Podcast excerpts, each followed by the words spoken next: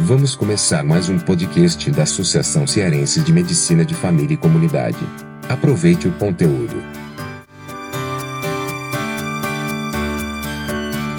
Olá, você que está acompanhando aqui o podcast, o primeiro podcast da Associação Cearense de Medicina de Família e Comunidade. Meu nome é Daniel Coriolano, eu sou diretor de comunicação e hoje estou com o presidente da Associação Cearense de Medicina de Família e Comunidade. Vou deixar para que ele se apresente Boa tarde, Daniel. É um prazer estar tá dando essa entrevista para você. Bom, eu sou Emílio Rossetti Pacheco. É, eu sou médico de família, fiz minha residência de medicina de família aqui em Fortaleza, na prefeitura, em, e acabei em 2010. Depois eu fui ser preceptor da residência e do internato de medicina de família da UFC e depois da Faculdade Cristos. É, fiz também mestrado em saúde pública e hoje estou na Universidade Estadual do Ceará e na preceptoria da uh, residência de medicina de família e comunidade aqui da Escola de Saúde Pública. Qual a perspectiva dessa gestão? Bom, é, com relação às, às perspectivas para a associação, promover esse movimento da medicina de família e comunidade no Estado, levar a importância dessa especialidade para as pessoas, é, para a sociedade, promover a medicina de família e colocar a medicina de família é, como porta de entrada do sistema de saúde né, a exemplo dos países é, mais que têm sistemas de saúde, que têm os sistemas de saúde mais custo-efetivos do mundo, que tem o médico de família na porta de entrada.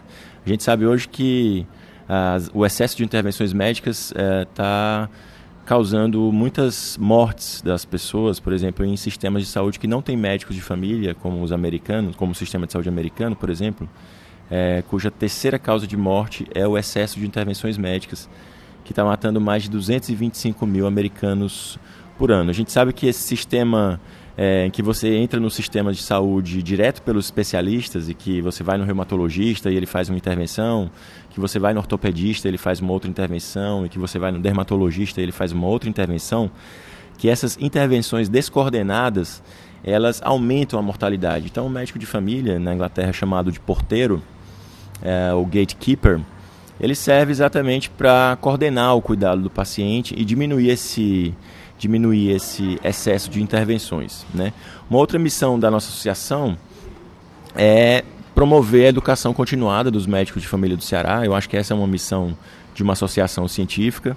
E também é, criar campos de trabalho né, para os médicos de família, para atrair mais alunos da, da, da graduação para essa especialidade, porque eu acho que uma coisa que é, mantenha os alunos afastados dessa especialidade é a possibilidade de somente trabalhar no posto de saúde, né? que eu acho que é um lugar é, que não atrai tantos alunos, não atrai, não atrai tantas pessoas. Então a gente queria aumentar os campos de trabalho, é, até colocar nos planos uh, privados de saúde. Essa é uma discussão ética importante, a dos planos de saúde. Eu entendo que as pessoas que têm plano de saúde também merecem ter um médico de família e serem protegidas desse excesso de intervenção.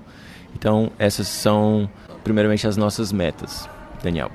Então, assim, você falou que o médico de família é a porta de entrada, de entrada para o serviço de saúde. Porta de entrada para o serviço de saúde, Daniel, é você ser o primeiro contato da pessoa no sistema de saúde quando ela necessitar de ajuda médica para algum problema.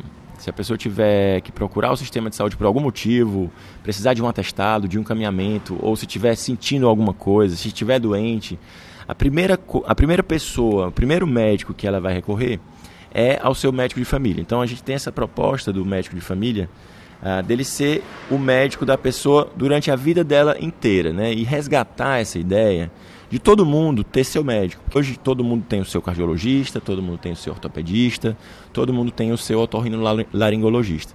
Mas quem é o seu médico?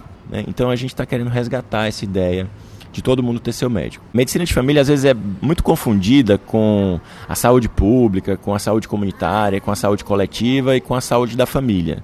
Essas quatro coisas que eu falei são diferentes da medicina de família. Medicina de família e comunidade é uma especialidade médica e o médico de família ele atende pessoas doentes, ao contrário do que as pessoas pensam.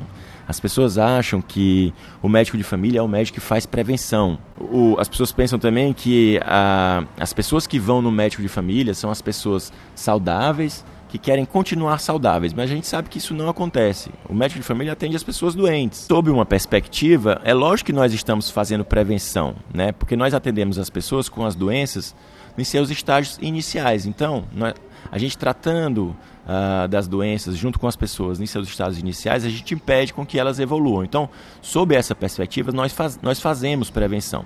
Então, nós temos que ser qualificados para tratar uh, ah, 90% dos problemas clínicos que chegam até nós. E sim, nós devemos, agora respondendo a sua pergunta, Daniel, a gente deve sim ser gestor do cuidado dessas pessoas. E um bom médico de família também deve uh, integrar outros profissionais, como fisioterapeutas, uh, fonoaudiólogos, enfermeiros, psicólogos, no cuidado das pessoas. Um bom médico de família deve trabalhar numa perspectiva interprofissional. Como é que está a distribuição entre, de médicos de famílias no Ceará ou até mesmo no Brasil? Algum panorama que você, alguma informação que você pode trazer? Bom, é, pelo que eu lembro do estudo que o Juan Guervas fez, uh, quando ele veio aqui no Brasil uh, exatamente visitar 40 municípios e fazer um dossiê sobre como sobre como estava a situação da medicina de família no Brasil, nos, nas equipes de saúde da família. Uh, ele diz lá que 5% dos médicos de todas as equipes de saúde da família do Brasil tinham residência ou título em medicina de família. Somente 5%, Daniel. Falou no início qual a perspectiva da, dessa gestão da Associação Cearense Medicina de Família e Comunidade. Falamos um pouco sobre o que é o médico de família, sobre a sua atuação e perspectiva para finalizar esse primeiro podcast, que provavelmente é o pior podcast que a gente está produzindo, porque é o primeiro, a gente vai sempre aperfeiçoar, a gente vai identificando algumas demandas aqui. Vocês que estão ouvindo o podcast podem deixar sempre com comentários, sugestões de pautas.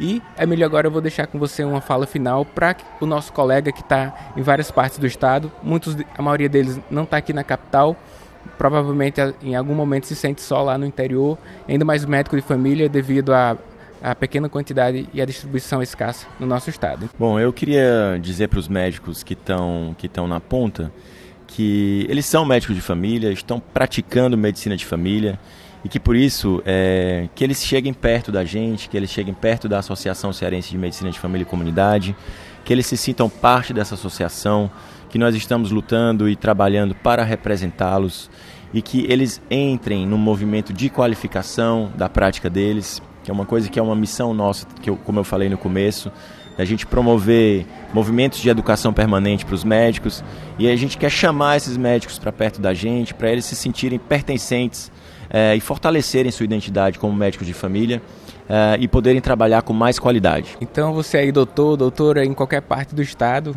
assinem aqui o canal do nosso podcast. Sempre a gente vai trazer conteúdo relevante para você.